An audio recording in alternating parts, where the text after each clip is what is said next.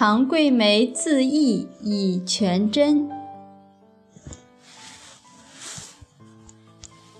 明朝贵池有一个民女叫唐桂梅，十七岁时丧夫，她立志不嫁，要侍奉早年寡居的婆婆。有一位外地的商人与她的婆婆并居后，还想占有桂梅。这个商人给了婆婆钱财，让她来游说桂梅。唐桂梅不仅不从，还大骂他们。婆婆恼羞成怒，到官府告儿媳妇对她不孝。官府升堂审问，斥责唐桂梅不孝之罪。桂梅一言不发，不做辩解。回来之后，吊在一棵树上自杀了。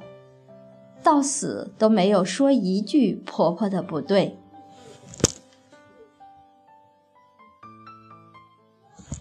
她有事孤守节的志向，可是上天没来成全她。为了婆婆的名誉，作为儿媳妇只能缄默。因为媳妇年轻美貌，商人得陇望蜀，婆婆自己有这样不好的行为。竟然还想让媳妇也做这种不守妇道之事。现在我们学习贞烈节妇们的行持时，还有桂梅婆婆来给我们做反面的老师，来提醒我们。所以不要瞧不起她的婆婆，她的贞德没有，内心正念不足，一错再错。想把儿媳妇也拉下水，这反倒成全了媳妇的节义。唐桂梅的功夫就在于能够守口如瓶。假如我们会怎么做？丈夫的妈妈即使无德，我们也不可到处说婆婆的不是，太损德行。爷爷奶奶是孩子生命之树的根。父母是树干，因为我们不懂，才敢去损自己夫家母亲、父亲的德，损自己的阴德，把自己儿子、女儿、后代、子孙的福报，就从做母亲的这里丝丝缕缕的都断掉了。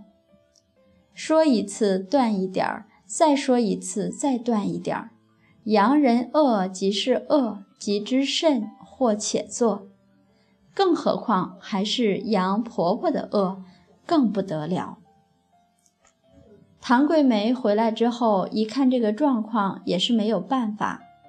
她既不能说婆婆什么，又要保清白之身，已经发过愿要守节，更不能回娘家。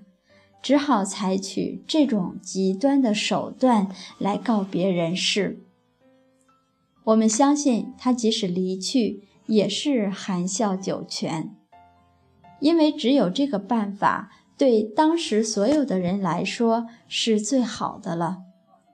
以己身死而全这份义，对丈夫的义，对婆婆的义，对方可以不仁不义。我们不可以没有道义，这就是我们的古圣先贤。